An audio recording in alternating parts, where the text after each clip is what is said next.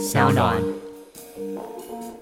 真正的平等是每个人都能不依靠其他人独立生活。嗨，欢迎来到我的森林，我是很可爱又很可口的海苔熊。海苔熊心里话，在这里陪着你。各位听众，大家好，欢迎回到海苔熊心里话，我是海苔熊。我要跟大家分享一件最近发生的事情。前阵子我回家的时候，发现铁门上贴了一张停电通知，然后那停电时间非常特别，是凌晨十二点到凌晨十二点半。然后我到我家楼下的时候已经是十一点四十五分，因为每次下班都超级晚。我心想说，如果上楼洗澡，然后吹头发，大概只有十五分钟的时间，所以就赶快手刀冲上去。然后最快的时间洗完之后呢，在十一点五十九分躺上床，把棉被盖好，才发现。靠！我忘记吃药了，因为我的药放在我的包包深层，所以翻来覆去翻很久才找到。但又面临另外一个问题，就是看不见哪一颗药是什么。那别人就会说：“哎，你为什么不会用那个手机的手电筒啊，然后去找药嘛？”可是那一天我刚好又把手机的电用完了，所以我只能够用摸的方式，然后才去摸那个药盒。后来因为我大概知道说哪一个。格子是放什么药，所以就大概知道说要拿哪一些药，所以摸黑也可以摸到。可是也因为这样子，我开始思考到一件事情：你有没有想过，如果有一天你没有办法像平常一样看到、听到，或者是你脑袋开始有点脑雾的状况？有无法想清楚一些事情，那你的生活会变成什么样子？那其实世界上有许多像这样的人，那他们用他们自己坚强的毅力，还有身边的人的协助，慢慢走出自己的路来。那我们今天很荣幸邀请到中华圣母基金会身心障碍福利业务的廖怡珍社工督导。你做这个多久啦？做了嗯十六年吧。哇，嗯，是终身置业的感觉吗？嗯，就是。选择这个领域做，因为因为社工有非常多领域嘛。对，那时候为什么一开始会想要做这个？没有，其实也是误打误撞。一开始本来是想要做精神障碍领域的，嗯，但是因为那时候没有这样子的职缺，然后有哎，刚好那时候有说有一个新的业务，要不要试试看？嗯，所以我就。挑战的看看，那做的时候，哎，就发现蛮喜欢的，所以就一路做到现在。等一下，我有一件事情蛮好奇的，嗯，请问蛮喜欢是指什么？蛮喜欢？因为通常社工对于像在医院工作都会一种向往嘛，吼。那那时候，呃，因为这个新的业务就是要在社区里面。就是你是要服务住在社区里面的呃身心障碍朋友，那其实像我们都知道说，在医院工作的话，你会受限，就是像比如说，哎，出院时间到了啊，然后你出院之后就是结束服务嘛。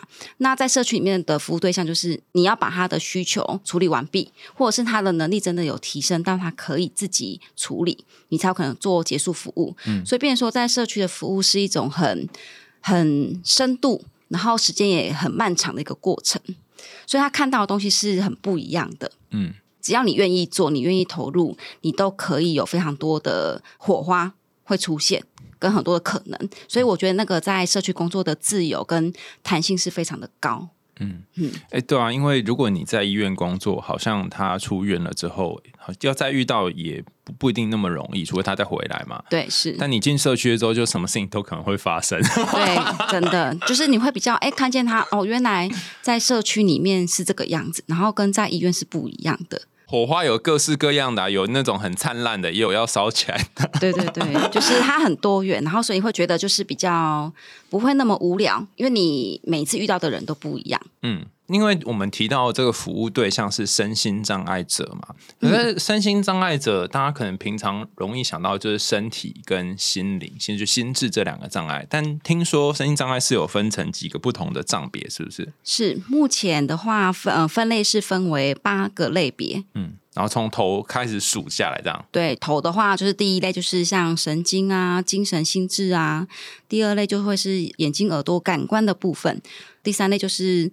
讲话嘛、声语的部分；啊，第四类就是从心脏开始循环啊、造血跟免疫跟呼吸；那第五类就来到了往下就是来到了消化、代谢跟内分泌；那第六类就是泌尿跟生殖。那第七类就是又回到就是像肌肉啊、骨骼跟神经传导这个部分的障碍，周边的神经系统。对对对，嗯。那第八类的话就是到皮肤，所以目前的分类是以这样子的方式去做分类。哎，那所以也就是说，如果我刚刚那八类当中有一个符合的话，我就会领到政府的呃身心障碍手册吗？嗯，现在变成叫做身心障碍证明。哦，对，这听起来 有点奇怪，就是我身心障碍还有一个证明。它其实也是一张就是粉红色的小卡，嘿，啊，这时候他把它证明成是叫做身心障碍证明。哦，之前好像有分轻中重嘛。对，现在还是一样有分轻度、中度、重度跟极重度，这个是没有变的。那有有不一样的福利别就对了，就是如果你是轻度、中度、重度跟极重度，它得到的补助不同，是这样吗？嗯，对，就是跟随政府的补助会有点不太一样。嗯，好协会服务的对象有点像是，他就拿这个小卡的人就可以收到服务，就这个组。对我这边的业务就是有分，一个是身心障碍的生涯转衔及个案管理中心。嗯，那这个服务呢，主要是服务住在社区里面的身心障碍者。嗯，所以它是全部的障碍类别都有服务，只要他觉得他需要被帮忙，然后呃不知道资源在哪边，只要来寻求协助，我们社工都会去到家里面去了解他的。面临到的问题，好，然后来帮他找相关的资源或者是服务给他们。嗯，嘿，那另外我们有一种服务是，它是直接服务的提供者，好，比如说像是我们屠宰岛做的那个社区日间作业设施，好，我们俗称叫做小型作业所。那这个就是呃，服务对象来到我们这个中心，好，那我们提供服务给他。那这个服务比较像是有一半的时间训练他作业代工的能力。那一半的时间就是呃，来提升他，比如说人际互动啊、社交技巧啊，或者是一些自我照顾的一些能力。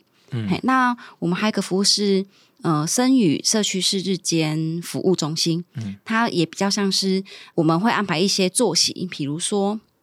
休闲活动啊，然后社交技巧的训练啊，好这些课程来丰富他们的生活经验。那也让他们可以去社区做一些社区性的活动，可以让他去认识哦，原来社区有哪些的资源可以使用。那以提升他们在未来自己在社区里面，他们一样可以自主生活。哦，就是让他们可以平常呃，就算没有其他人的协助，然后也可以买东西啊。或者是出去走走啊之类的，对，就是他来到这个中心，他可以学习到怎么，呃，应该说迈向他自主独立的这个方向，嗯，对，而不是只是单纯的只提供照顾服务，嗯，而且而且我们经常都会忽略掉说，呃，这些身心障碍者他们很多时候是有他们自己的情感需求的，我们就会想说，哦，那我就这样一直照顾他，照顾他就好了。可是他他心里面那个想要自己做点什么的部分还是在的。对，就是其实像我们身心障碍朋友，他跟一般人一样，嗯，我们一般人会有的需求，比如说想要谈恋爱啊，想要结婚，想要生小孩，其实我们身心障碍者朋友也是一样，他们在他们的发展阶段面临到的都还是会有，只是说我们目前一般社会大众会比较是想要保护他们。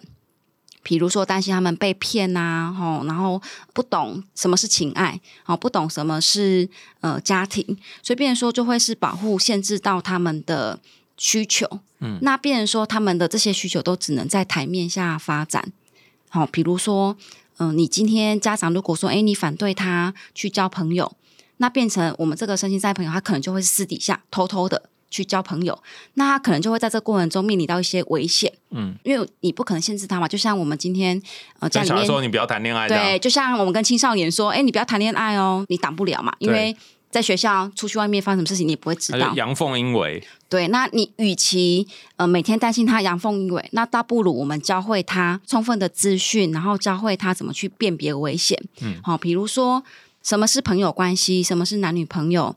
呃，男女朋友可以做哪些事情？好，比如说你要尊重你的意愿，这些东西都是你可以去教导他的。嗯，那让他可以自己去做判断，跟为自我负责。嗯，这个反而比起你去限制他来说，嗯，会更好、更长久。医医生，我猜你在这个陪伴他们一起经历人生过程当中，也遇过。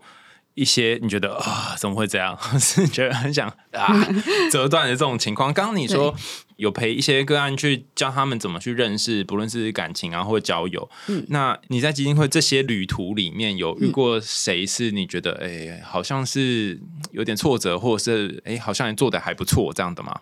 我们最常遇到的挫折就是说，因为我们希望可以提升我们呃，比如说心智障碍朋友的一些呃。就是在社区里面自我保护，或者是提升他们自己的能力。可是可能我们很多的长辈，或是很多的父母，他会比较像是以保护的方式来照顾他们。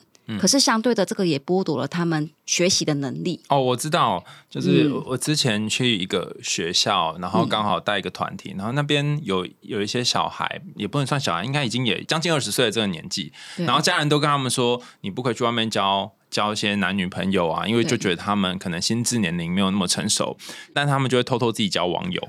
对，然后都对会遇到危险，对，然后可能就是不小心就怀孕了，然后自己也不知道怎么样。重点是，其实他们心里面很清楚，说我好想要有一个人爱我，我或者我好想要有这样的关系。然后老师就觉得头很大，然后家长也觉得头很大。对，我们也是蛮常遇到，就是我们新在朋友，因为他想要有人关心他，那他可能就会认识网友。那当今天这个网友有给他一些嗯关心关怀的时候，他可能就会跟着。去了这样，那他去网友家之后，可能就会面临到一些危险跟风险。好，比如说，可能网友就会灌输他一些不是那么正确的一些，比如说性关系的概念。好，比如说你爱我就要跟我做这样子。对对对，比如说像这一种，那这个就会让我们的新在朋友就会有这样子的迷失。好，因为我们最常遇到就是，比如说他会跟你说。因为你是我女朋友，所以你要跟我发生关系啊。然后他就说：“哎，好像是有道理哦。”对对，可是其实纵使今天是男女朋友关系，你一样有身体自主权，你是可以拒绝的。可是这些个案你教了之后，他们有因此而学会说：“哦，我们老师今天有说不是这样。”对，就是所以我们有一个服务是专门在教导我们心智障的朋友，就是有关于性别教育、自我保护的这个概念。就是你让他有这样子的资讯之后，他可以去辨别说，哎，当别人跟我这么说的时候，好像哪里怪怪的，哎，好像不是他说这个样子。好，与其说让他以后遇到他不知道，倒不如我们事前先教会他。好，那我们教导他之后，当然我们不可能保证说他一定不会被欺负啊，或是一定不会被骗啊。哦，这个我们没有办法说哦去确定，可是至少我们提供给他充分的资讯跟教育之后，他们可以为自己的行为去做负责。这个是我们在推广性别教育就是非常重要的一个理念。对我，我之前有遇过一个学生，然后他就是很多复杂的感情关系，然后他到最后，他的家长还有他身边的朋友都觉得说，哇，他现在又不知道是跟谁了，然后常被告状来告状去的。有一段时间他都没有再有其他性关系，然后就问他说，哎，你怎么这段时间以来都都好像就是性爱史开始突然变平淡了？然后他就跟我说，老师还不都是你？然后问他说，为什么都是我？他说，因为我每次裤子脱下来。就想到你的脸，就想到嗯你在骂我，或者在跟我说然后他就觉得全部都冷掉了，所以就好吧，就算了。那我想说，有没有类似这种情况？就是说，可能个案有告诉你说。呃，他其实本来有想要怎样，但是因为想到我们有上课，或是想到什么什么，所以他就知道说，哦，这样好像有点风险。你有听过个案这样吗？呃，我们有遇过网友约他要出去，两个人单独去做约会。那其实我们之前有教导说，就是说，哎，当你从朋友关系要进入到一个亲密关系的时候，哎，其实可以多约你周围的朋友。好多认识，然后因为你自己可能嗯比较难以确定的时候，你可以多约你周围的朋友一起跟这个人见面，好，然后也可以多多做一点确认跟了解。那他就是有想到我们，所以他就问我们社工说：“哎，谁谁谁，然后约我哪天要出去干嘛？嗯，那社工你可以陪我一起去吗？”哎，他就。提前让我们知道这件事情了。哇，他可以开口这件事情很不容易呢。对，所以我们就说，哦，那 OK，那至少哎，有一个人是知道说他目前的交友的进度，那我们也可以跟他一起来认识这个人哦。比如他约他出去要做什么事情啊？好像这个东部分，我们就觉得说，哎，我们提供给他这样子的资讯之后，他是可以去做得到的。哎，大家不要觉得就是这听起来好像很简单。你要想想看哦，呃，你你要约会，然后你还要告诉一个人，那这个人他如果平常跟你关系不好，或是你觉得他会阻止你之类的话，你根本不会告诉他。对啊，所以就是我们的态度就很重要，就是如果你都让他觉得说，哦，你都不准不同意。哦，你反对，那当然这些就会变成是台面下偷偷进行。嗯，好，所以我们都保持就是，你只要你愿意告诉我们，我们跟你一起讨论，可以怎么样去厘清啊，去面对，去解决。嘿，这样子反而是保护他们的一个方式。听说还有那个怀孕之后，然后请你协助离婚的例子，是不是？嗯，我们之前有有遇过一个妈妈。好，就是他那时候我接触他的时候，那时候他正在婚姻中。那他提出来需要帮忙的诉求是他想要，因为他正在怀第二胎，然后他想要离婚。后来他已经有一个大宝，然后现在在怀二宝，这样对。然后我们就想说，哎，很因为很少，就是你在怀孕中你会提到想要离婚这件事情。嗯。后来了解之后才发现，说哦，原来是因为他在怀第一胎之后，他因为他是智能障碍的妈妈嘛，吼，那呃夫家那边就是会觉得说啊，因为你是呃智能的状况，所以变说照顾大宝的工作都是会是爸爸。跟夫家那边的人在主责，所以变成说，其实其实他在照顾大宝上面，他没有办法去跟他的孩子做亲近。所以，呃，老公或者是婆婆那边都不给他亲近小孩，还是什么？不太让他有很多的机会可以跟孩子培养这样子的照顾关系，所以变成说，他跟孩子就会没有那么的相对亲近，因为他都被限制嘛，吼，所以。他就想说，那他生第二胎的时候，他想要离婚，自己照顾小孩。所以后来我们理解他这样子诉求之后，那呃，就是也帮忙他跟夫家做一些可能呃他的想法的沟通，因为他那时候他也不太敢把他真正的想法表达出来，所以我们就是陪着他去理清他想要什么，然后去跟夫家沟通。那后来他离婚回到娘家，自己照顾二宝。好，所以从怀孕到出生到现在，他自己在照顾孩子的过程中，非常的尽心尽力。好，比如说他不懂的，他就会问，然后他学习怎么承担当一个妈妈的角色，包含他在工作时候，他会想说，哎，他要存钱帮孩子存教育基金，像这些概念，他其实跟我们一般人是一样的。嗯，嘿，所以其实只要我们提供给他足够的支持，好，给他足够的资讯，他还是可以学习怎么当一个妈妈。嗯，刚刚讲这个案例，它应该是 M 嘛，就是呃智能，应该是轻度还是中度智能障碍吗？呃，中度的智能障碍。然后，嗯，刚刚大家听下来可能觉得，咦，好像就还好，但是我们把那个案情把它拨开点，就会发现，其实好像三号可以了解说，为什么这个个案的的夫家会。不想要让小孩跟他亲近。如果想一下，如果你有一个媳妇好了，那这个媳妇她是中度智能障碍，那你可能就会觉得说，哎，那我会不会把小孩给他顾，然后会被顾烂，或者是说会不会变得跟他一样？虽然这都是刻板印象，但是身为长辈可能会有这种想法嘛。是的，所以就会把可能就那不然就跟爸爸住，或者是跟爸爸比较好，然后妈妈尽量不要靠近。可我们带的角度放到那个个案身上，你就会觉得他其实很委屈，小孩也是我生的，然后我却不能够陪他们。对，是的，对。然后刚刚那个医生讲一段，我好感动。因为其实这一个人他必须意识到说，第一个是他现在这状况是他不要的，嗯，然后他要意识到说，哦，我教养的能力可能不足，对，然后第三个是他还要愿意去求助，对，这个对于一般我这种智能的人都不一定会想到，就你要很有意识说你在干嘛，对，所以我们觉得这个例子是比较难得的，就是他是真的很少数很少数非常清楚知道自己想要什么，嗯，然后会求助的。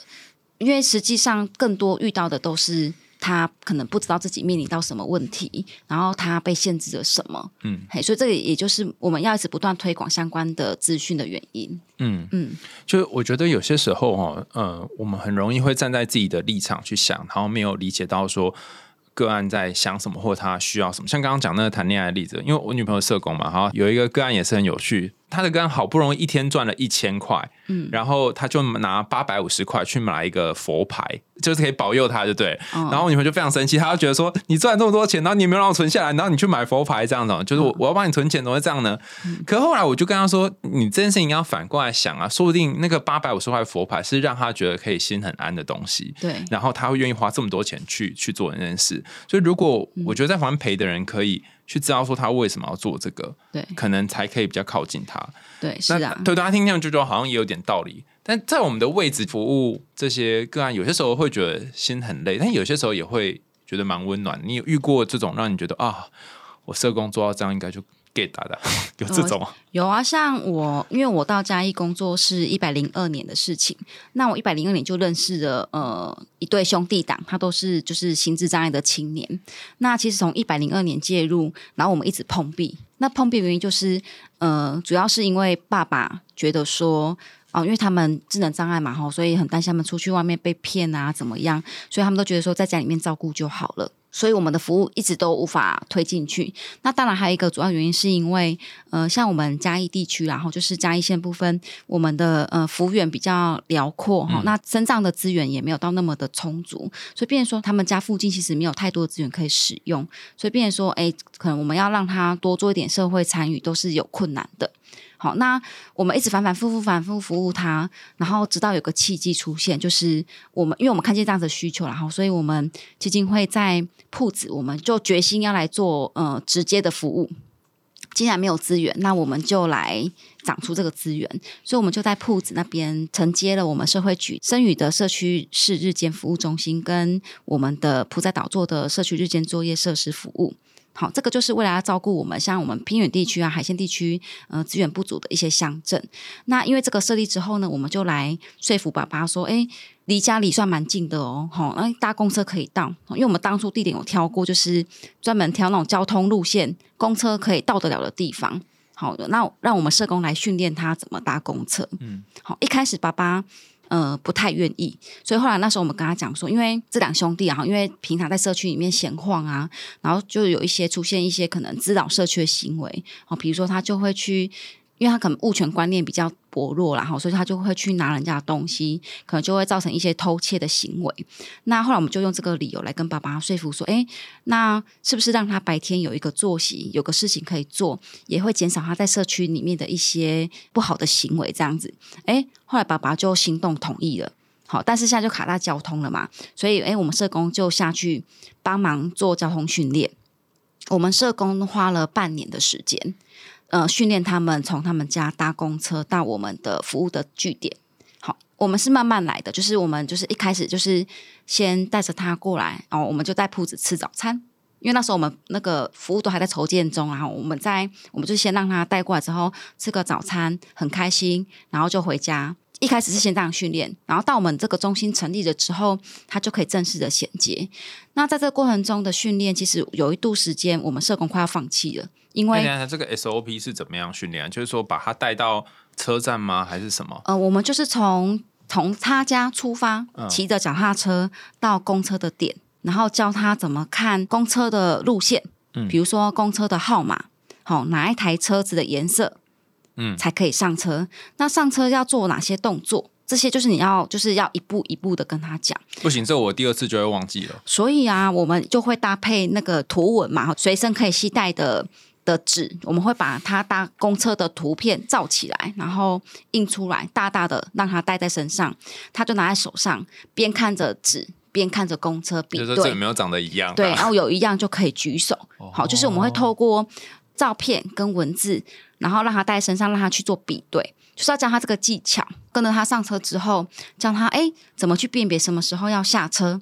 好，所以你就要教他辨别说，哎看到什么东西的时候就可以去按铃了。嗯，好，或者是因为有时候现在有时候公车上面会有那种就是呃广播嘛，会广播说，哎，到了什么站下车嘛，好，也可以听声音，到什么站的时候你就要按铃，嗯，好，因为有时候我们那个公车有时候它会有广播，有时候没有广播，所以我们就是所有可以辨别下车的方式都要教他，教他，然后下车之后怎么走到我们的服务地点，好，这个就是全部。都要讲，那这个是呃正常状况之下，因为我觉得这个我一定会瞻前顾后，就我可能这一次学会上车，然后忘记下车，下一次学会下车，然后忘记走到哪，一定是这样吧？对，所以我们要花非常非常多次，就是他们虽然没有办法像一般人可能哦，可能训练个三四次就记得起来，所以我们用非常漫长的频率，所以我们训练了半年。你是说每一次都带他走过一个流程，然后他有时候可能学前面，有时候中间的时候学后面。对，因为他可能会忘记，然后忘记前面，我们就再复习一次。对，就是不断的复习。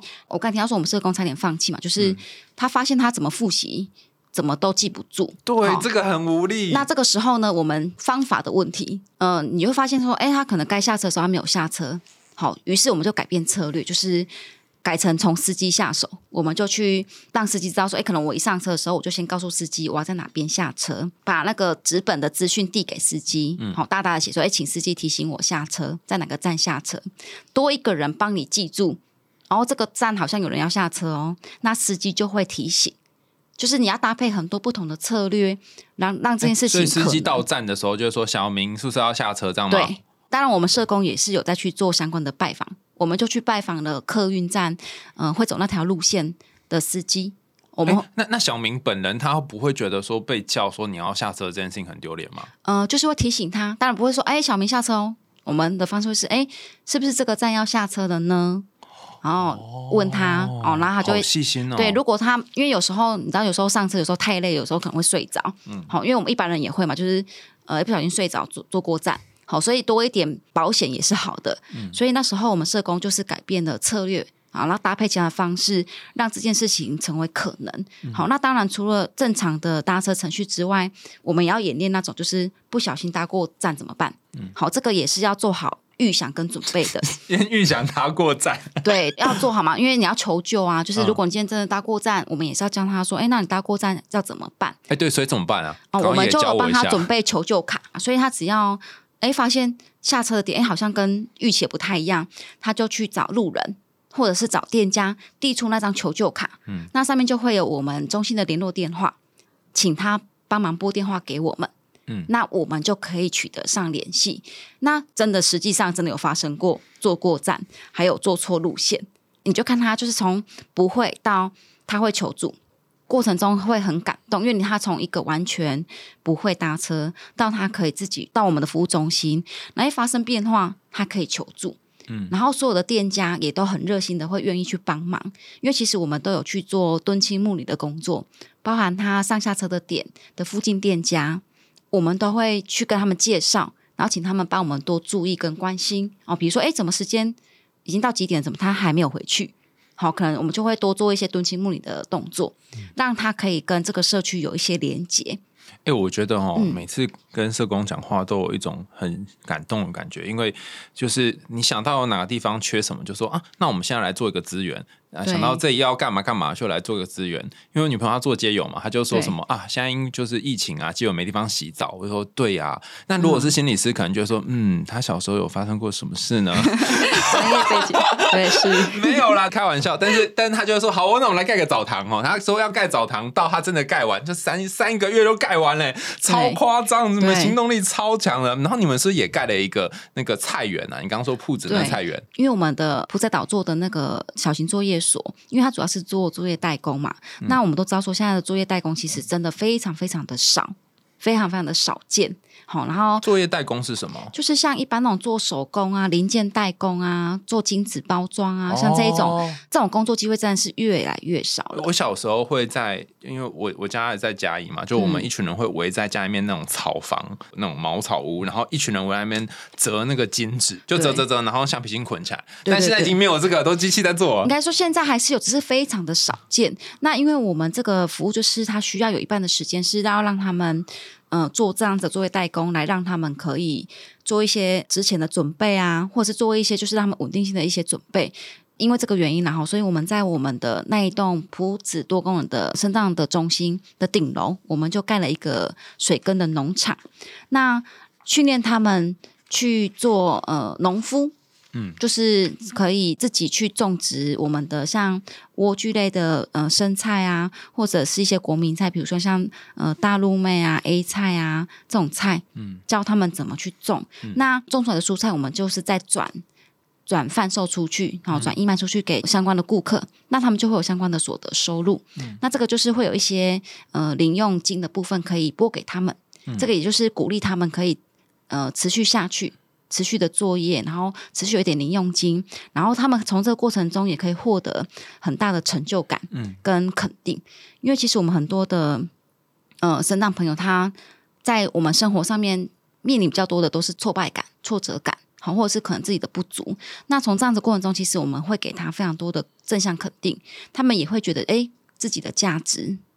对我觉得这部分是在服务过程中非常重要的，就是让他们对于生活跟对于人生是有一个目标跟方向的。那正向心理学里面有一个词叫做有能感，就是你觉得嗯你能够做点什么东西，对然后不是说你有用哦，是说你能够回馈社会，然后对社会有个贡献。但不论是心理呃状况没有太好，或是身心障碍，他需要人家帮忙，然后长期是在一个被别人帮忙的情况下，就会觉得说，哈，为什么都别人帮我？对，我们难道没有办法做一点什么吗？对，就是应该说，我觉得心态也变得很重要嘛。就是你是一个人，那今天你不是只是单纯一个被照顾的人，其实你也有能力去照顾别人，甚至是照顾自己。嗯，对。所以，当你种的菜别人可以吃到，或者当当你种的菜他换得了某一个收入，虽然是几百或几十块在你手上，那个感觉是很不一样的。对啊，像我们那个生障朋友，他们拿到蔬菜的时候，他们第一个反应就是他们要拿回家跟爸爸妈妈分享，因为我们刚种嘛，哈，那我们就是想说，哎，他们呃带回去告诉家长。他在这边做了什么事情？那我们的青年都非常的开心，就是想要把这个菜回去跟父母分享，说：“哎，这个是我种的哦。”他们是非常开心的。哇！就是那个蔬菜不只是蔬菜，它有点像是一个小冠冕，就是头上那个小皇冠，然后就跟家人分享说：“哎，你看我这个皇冠，对我我可以种植蔬菜，我可以当农夫。”对，而且因为他们要在你们中心里面活动的话，可能也要负担一份部分的费用。但如果他们可以赚钱的话，他们就可以 cover 他们自己一点费用，这样对，就是因为那个零用金没有到很多啦，哈，就是可是这个就是给他的一个鼓励。嗯，我们这服务不比较不是以工作赚钱收入为主，嗯，主要是在做他们的一个呃自立生活的一个训练这样子，所以就会给他们一个鼓励跟支持。嗯。嗯，然后我有听说你在里面的一些呃教材啊，或者是给身心障碍者看的这些嗯。像是手小手册或小书籍是有经过一些调整的，根据 CRPD 的那个公约有做一些整理，是不是？对，因为现在如果说要让我们心智障碍朋友可以阅读的，就大家想象一下哈，就是像我们一般人啊，我们在看一些法院或者是法律的文书，是不是非常的艰深难懂？嗯，每个字都看得懂，可是当他们成为一个句子的时候，其实我们看不懂。对，那对于我们的心智障碍青年也是一样，就是他看我们的文字。就是他们觉得很难，不懂意思的感觉。对，所以譬如说，呃，我们现在就是有推一个，就是易读版，容易阅读。对，就是他要把这些艰深困难的文字转换成容易阅读理解的内容。嗯，好，所以有时候是文字要搭配图片。嗯，那图片的部分呢，就是我们是可以采取像，比如说真实的照片。嗯，好哦。你刚刚说那个大公车其实就是嘛，对，就是我就是造一个很明确的公车，因为照片是最真实的。嗯，好，真实照片为优先。嗯，那如果说今天没有真实照片的时候，你也可以再搭配写实的图画，就是比较是拟真的图画。刚刚我们有看那个孕妇妊娠的那个，对啊，对对对的说明嘛，就是如果是一般我们看那个妈妈手册，就会是有一个孕妇然后肚子凸凸的样子嘛。但我看那个易读版本，它就会把。肚子，然后透视图画出来里面有一个婴儿。对，因为如果说今天你没有画那个婴儿的话，可能我们青年看到他可能会以为，哦，这个人他很胖，因为他肚子很大，他可能不会连接到说，哦，原来他是怀孕。对，而且这个你不可能突然叫一个妈妈，然后把肚子剖开给你看。对，所以变说，像这个就是让我们的心智障碍者青年他可以看得懂。嗯，它虽然不是字，可是它可以搭配图片看得懂，或者是针对有一些呃可能部分识字的人，比如说他看得懂一些简单的字，那他再搭配一点图片，他也可以自己读懂。嗯，嘿，他就不会说今天你去到一个呃风景区啊，哎，他其实他什么都看不懂。嗯，好像我们现在像故宫博物院，他现在有推易读版的那个导览，所以他也可以自己去看。故宫博物院的东西，而不用说啊，去到那边其实还看不懂说明是什么。嗯，所以像这个就是在帮助他们可以去呃做一些社会参与，他跟我们一样都是可以去有一些知识的阅读，然后去做一些休闲的活动。因为我们很常在旁边的人就会觉得说啊，我帮你就好了，你不要弄啦，我来帮你用。可是如果你是那个当事人的话，你其实会很希望。你可以自己做点什么，嗯然后如果这个社会的设计是友善到让每一个人都可以自己做点什么，就不需要还要什么事情，他都会有一种他得要靠别人的感觉。对，因为其实真正的平等就是我们可以不用靠别人，我们可以靠自己就可以完成的事情。嗯，那因为现在就是我们社会环境还是充满了非常多的障碍限制嘛，嗯，好，包含像嗯人行道的动线啊。有没有无障碍？就是没有嘛，哈，所以变成说都必须要依靠别人来帮忙。可是如果说今天我们的通用设计无障碍做得够好的话，他不需要仰赖别人来协助他呃外出。嗯，这个就是呃希望可以达到的一个精神跟目标。就是 CRPD 是联合国身心障碍者权利公约，嗯然后它它的简写是 CRPD 啊，大家可能会觉得说这件事情你要怎么样放在心里哈。我跟大家分享一个例子，就是说我有次跟我女朋友说，哎、我跟你讲，这间饭店就是超高级的，很豪华，然后里面超漂亮。嗯她第一句话不是问我说，呃，里面有什么东西可以吃啊，或者是床铺是什么材质做，她问我说，嗯，那有身心障碍者厕所吗？对，我就觉得说，嗯，你怎么会想到这个？嗯，对，但是如果大家心里面都可以有一个位置是放给那些和你不一样的人，他们是不是可以跟你有同类似的生活嗯的话，其实你就是把这件事情放在心里了。对啊，所以现在像在很多的建筑上面，他们讲求一个叫做通用设计，就是说。嗯，其实这个呃无障碍的这个动线跟空间，不是只有身心障碍朋友会使用得到哦。嗯像我们一般人，有时候如果说你今天发生事故，你今天跌倒受伤了，你的脚有一个短暂时间不方便，诶，其实如果你的这个饭店是有通用设计，就是说你都有无障碍空间的话，其实你也可以使用得到。嗯，对，所以呃，这个就是大家要努力的一个方向跟目标，因为这个服务其实是我们大家都可能用得到的。比方说像视障跟听障这件事情，它其实也可以被纳入考量。如果大家现在在 IG 上面有贴文的话，然后你长按那个贴文旁边有一个点点点进去，它就会说你有没有要替代这张图片的文字。是所以也就是说，可能视障者他没有办法看到图，但他可以透过就请手机朗读，就知道说那个是长什么样子。对对，然后有一些有些地方会贴点字嘛，就是说让这些视障的可以感觉到。听障也是一样啊，就像刚刚怡珍讲，就是年轻的时候耳朵还很好，就觉得还好，然后年纪越来越大，然后再加耳鸣，就觉得有一些小声音会听不到。然后有一些设施，它就会告诉你说，哦，他会讲的比较慢，然后讲的比较清楚。对对你就会觉得说，哦，很贴心哎。就大家都有可能会有那一天，对啊，所以把这件事情放在心上的话，那我相信说我们的相关的服务跟设施设备也比较能够迈进我们的公约的一个目标跟精神。但是谈到这个公约哈，我最后有一个问题想要请教以真，因为我真的不知道这件事情要怎么理解。就是我也问过很多类似的伙伴，就是做这个专业伙伴，他们的答案都非常的两难。就是说，当我们在帮助这些身心障碍者的时候，嗯，你帮他做太多，他可能会觉得他很没用；嗯。你帮他做太少，你就变又没有考量到他可能有某些需要。嗯，那我们在旁边等要做到怎样才可以？哦，如果是我的话，我会直接问。哈，比如说，今天你刚好你在外面，你遇到了一个视障的朋友，然后你也不确定他到底需不需要帮忙，嗯。其实你就可以直接开口问说：“哎，你现在需要我帮忙吗？嗯，那如果他说变啦变啦，然后你就不要帮忙这样。？”呃，对啊，呃，应该说，当他说不用的时候，就代表说：“哎，他可能是有被训练过，他可能有这样子的能力是可以的。”那我们就尊重他的意愿。哦，然后如果此时你还硬要帮忙他的话，那可能你就会进入一种你不知道的微微的歧视当中，你就是会一直觉得他就是需要被帮忙的。对，所以像我们都还是会问说，哎，那嗯、呃你现在有需要我帮忙什么吗？所以像新智障的朋友也是一样啊，就是我们也都会问他说，哎，你现在有没有需要我帮忙？那如果他说需要帮忙的时候，你在做，这样不会变得太被动吗？不会啊，因为你看见他了嘛，你会去问他，这个就是你的主动，因为你已经先看到了，所以你问他说：“哎，那你需要我帮忙吗？”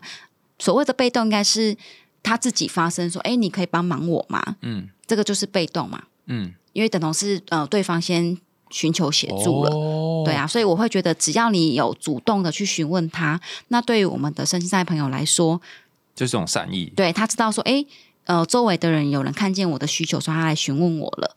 嗯嗯，所以我之前看过一本绘本，是叫做《停电了别怕》，然后里面有一个嗯视障者，他叫小维，他跟他的家人一起出来早上刷牙，哎，发现咦，牙刷跟那个牙膏、洗面乳位置对调，然后他就骂他弟说为什么就是没有。把东西放好这样子，嗯那我在想说，假设我跟视障的朋友，或者是有些呃可能不是很方便的伙伴一起出游的时候，我我需要进饭店就跟他介绍说，哦，这边右前方是一个吹风机，哪里是什么？要这样嘛？也很怪吧？可不介绍又好像不太贴心。哦，因为像视障朋友啊，因为如果他在自己家的居住环境的话，他们都是用记的，就是记记住说，哎，我什么东西放在哪个位置。所以如果是他自己熟悉的环境的话，基本上来说，你要移动他的东西是需要先告知他的。嗯。因为他是用脑袋在记位置嘛，哈、所以如果是你进入到他的熟悉环境里面，你要调整他的位置，必须要告诉他。嗯嘿，就像我们很多视障朋友，他会使用居家服务。嗯好，那服务员去家里面的时候，有时候都会想说，哎，好像什么东西挡到了哦，那我帮他移一下位置吼，让他比较不会容易呃绊倒啊跌倒。哎，结果殊不知，可能就会让我们的身心障碍朋友就会找不到东西在那边。对对对，就是这样。对，所以我们都会说，哎，就是如果是在视障者熟悉的环境的话，你要移动空间，必须要先告诉他。好，这个是第一个准则。就我把左边的东那包包放到右边的椅子上，对，不然他找不到东西，他会以为东西不见了。哦，那如果说今天是到陌生的环境的话，那当然是需要旁边的人稍微协助，告诉他你目前前面遇到空间的呃配置啊、摆饰在哪边啊，这个是需要呃帮忙的。嗯，好，所以我也是会建议说，就是一样可以先问我们的视障朋友说，哎。需不需要我先跟你介绍一下这个房间有哪些东西，怎么放在哪边？你可以带着他去走，然后去告诉他。嗯。对我，我觉得是可以在陌生环境里面是可以做这件事情。就有时候你以为是帮忙的东西，可能对于对方是一种阻碍，然后对方可能又不好意思告诉你，因为你已经很试图想要帮忙，然后他就陷入一种好痛苦，到底是要怎样？对对对，嗯嗯。刚刚讲起来，我就觉得是不是说，其实你只要在那个障碍者的位置去设想、同理、感觉一下，他到底这时候需要什么，嗯，你就可以比较知道你要干嘛。就是先进来这个空间，他可能会需要一些东西。那如果我问他，他就会知道说他要告诉我。对。然后如果乱移，他可能也不知道要东西在哪边。对。嗯嗯。我之前有办过一个活动，然后呃，现场有像我们这种可能明眼人，但是也有不同障别的人。然后我一开始就犯了一个很很大的错误。我现在想起来，就是年轻不懂事。我就跟其中一个呃坐坐着轮椅，然后行动不是很方便的伙伴说，嗯，等一下在进行的过程当中啊，可能就是你移动没有很方便的话，我们也可以请其他的伙伴到你旁边。嗯，我后来就觉得我这句话讲错了，嗯，因为我就预设他不方便，嗯嗯，对，但其实根本就不是啊。然后后来我就问他说，哎，我觉得我讲错，就以后如果我还要带这种活动，你有没有什么建议？那他就跟我说，其实你只要讲。等一下，如果你有任何需要，就举手，而且你是对所有人讲嘛，所以他可能有需要，别人需要，那他也可以举手。对，是，对啊，那我就得啊，真的，就那种微小的歧视，真的发生在很多。小的地方，所以我觉得我们比较常讲就是呃自我觉察，好，自我觉察这个词应该在专业服务里面比较常用，就是你要能够意识到自己真正的想法，或你这个行为，或者是或者是你这个言语背后可能代表什么意涵。当你发现自己在想什么的时候，你才能够去做相关的调整。嗯，其实。天主教中华圣母基金会负责不只是身心障碍的服务，还有包含老人福利、然后居家福利、家庭福利、失智照护，所以其实它有各个不同的项目。那如果有兴趣的话，大家可以上网搜寻看看。今天跟怡珍讨论，觉得还有很多东西就可以再继续聊，包含那个菜园是怎么搞的啊，然后以后要怎么卖菜啊，我要怎么样买菜啊？对啊，对。但是想问一下，怡珍有没有什么要最后跟大家说的？嗯。真正的平等，就是是每个人都可以不要去仰赖其他人的照顾，然后他可以自己独立生活。应该是说，听众朋友如果听到中华生母基金会有在做这么多事，也想要做一些呃伸出援手的协助，或想要尽一份心力，那他们可以做什么？比方说爱心码是什么这种，可以关注我们那个基金会的官网跟我们的呃脸书的部分，我们相关的服务都会在上面有及时的分享跟回馈。那因为我们目前那个水根的蔬菜目前都呃正在准备那个做后面的一些贩售。那如果说呃各位听众有想要共襄盛举的话，也可以帮我们就是一起来支持我们的生长青年的部分。嗯。其实我觉得很多。善行，或是很多呃，这社会上的大大小小的事情，是大家一起共同堆叠起来的。